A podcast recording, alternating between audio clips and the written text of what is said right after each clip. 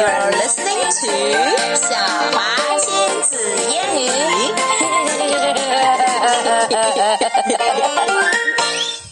okay, everyone. Okay. Today Emma is going to read us a funny story. Yeah, and this story is called The True Story of the Three Little Pigs. 我们都听过三只小猪的故事了，我们也讲过在节目里。But what's the real story? What's the true story like?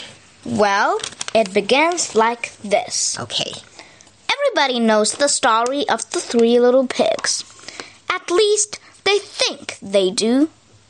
I'll tell you in a little secret. Nobody knows the real story. Because nobody has ever heard my side of the story. 哦，所以这个讲故事的人是谁呢？My side of the story. I'm the wolf, Alexander T. Wolf. You can call me AL. I don't know how this whole big bad wolf thing got started, but it's all wrong. 原来故事的讲述者就是 the big 狼 bad wolf，就是狼啊。好，让我们来听听狼怎么讲这个故事。 Maybe it's because of our diet. Hey, it's not my fault wolves eat cute little animals like bunnies and sheep and pigs. That's just the way we are. If cheeseburgers were cute, folks would probably think you were big and bad too. but like I was saying, the whole big bad wolf is wrong. 哦 The real story is about a sneeze and a cup of sugar. ，What？他说故事是关于打喷嚏和一杯糖。OK， This is the real story. Way back in once upon a time, I was making a birthday cake for my dear old granny. I had a terrible sneezing cold. I run out of sugar. 所以大灰狼呃感冒了，并且他需要一勺糖，或者说一杯糖，然后来做蛋糕。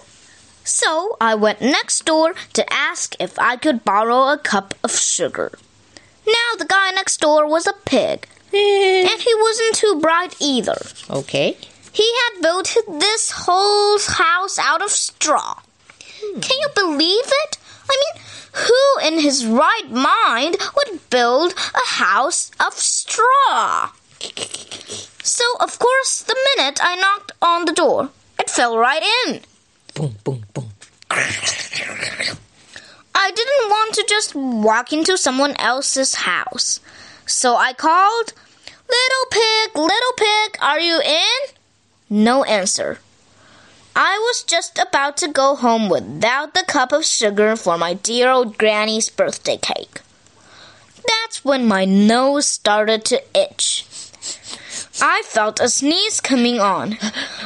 Well, I huffed and I snuffed and I sneezed a great sneeze. 啊啾！And you know what? The whole darn straw house and right in the middle of the pile of straw was the first little pig dead as a doornail. What？所以他说三只小猪里的第一只猪已经死掉了，是吗？对被他阿秋一打喷嚏，然后就死掉了。对，估计是房子塌了被压死。好吧。 He had been home the whole time. It seemed like a shame to leave a perfectly good ham dinner lying there in the straw. 呃呃呃 So I ate it up. Think of it as a big cheeseburger just lying there. Ooh, cheeseburger. I was feeling a little better, but I still didn't have my cup of sugar. So I went on to the next house. The guy who lived there was the first little pig's brother. 嗯哼，他到了第二个房子。 He was a little smarter, but not much. He had built his house out of sticks. I rang the bell on the stick house. Ding dong, ding dong. Nobody answered. I called, Mr. Pig, Mr. Pig, are you in? He yelled. He yelled back, Go away, Wolf. You can't come in. You can't come in. in. I'm shaving the hairs on my chinny chin chin. 好吧，这只小猪还不怎么太会说语法正确的英语，看来。 I had just grabbed the doorknob when I felt another sneeze coming on. I huffed and I snuffed and I tried to cover my mouth, but I sneezed a great sneeze. 啾！ And you're not going to believe it, but this guy's house fell down just like his brother's. When the dust cleared, there was the second little pig, dead as a doornail. 哎，所以第二只小猪也被他的这一口气儿压倒的房子给砸死了。 Wolf's honor. 哦， Now you know food will spoil if you just leave it out in the open. That's right. So I did the only thing there was to do. Dinner again. Think of it as a second helping. Mm. I was getting awfully full, but my cold was feeling a little better. Mm. And I still didn't have that cup of sugar for my dear old granny's birthday cake. So I went to the next house. This guy was the first and second little pig's brother. He must have been the brains of the family. He had built his house out of bricks. I knocked on the brick house. No answer. I called, Mr. Pig, Mr. Pig, are you in? And do you know what that rude little pig answered? Get out of here, Wolf. Don't bother me again. Talk about impolite. Hmm. He probably had a whole sack full of sugar. Hmm. And he wouldn't give me even one little cup for my dear sweet old granny's birthday cake. what a pig! Yes, he is a pig. I was just about to go home and maybe make a nice birthday card instead of a cake when I felt my cold coming on. I huffed and I snuffed and I sneezed once again. Then the third little pig yelled, And your old granny can sit on a pin.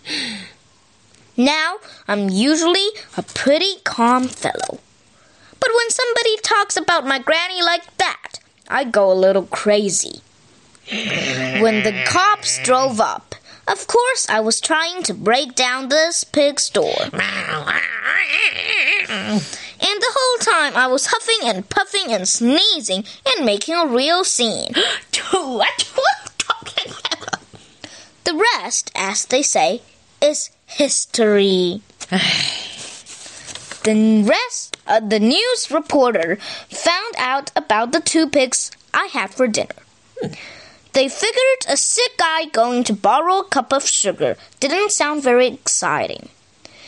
Huff and puff and blow your house down, and they made me the big bad wolf. That's it. The real story. I was framed. 我被陷害了。 But maybe you could loan me a cup of sugar. 呃哦，结束他最后了，说：“也许你愿意借我点糖，你愿意借他糖吗？不愿意， Why not？呃，愿意，呃、r e a l l y 我就给他弄一小勺糖，装在包袱里扔下楼去给他就行 Oh, 了。 okay. So 从窗户 you 里扔 you live in a big apartment building, so you're not afraid of the big bad wolf. Yeah，我把它扔下去就可以砸到他的脑袋了， All right. 把他砸死。 Hey, do you like this version of the big bad wolf story or the original version? This version, Why is it? it's funnier. Yes, it is funnier. It has so much twist. Yeah. 就是刻画了这样一个被新闻记者冤枉了的大灰狼。 Yes. And it is really, really fun. really fun. And good reading, Emma, by the way. Yay! And so, That's all for today. goodbye. Goodbye.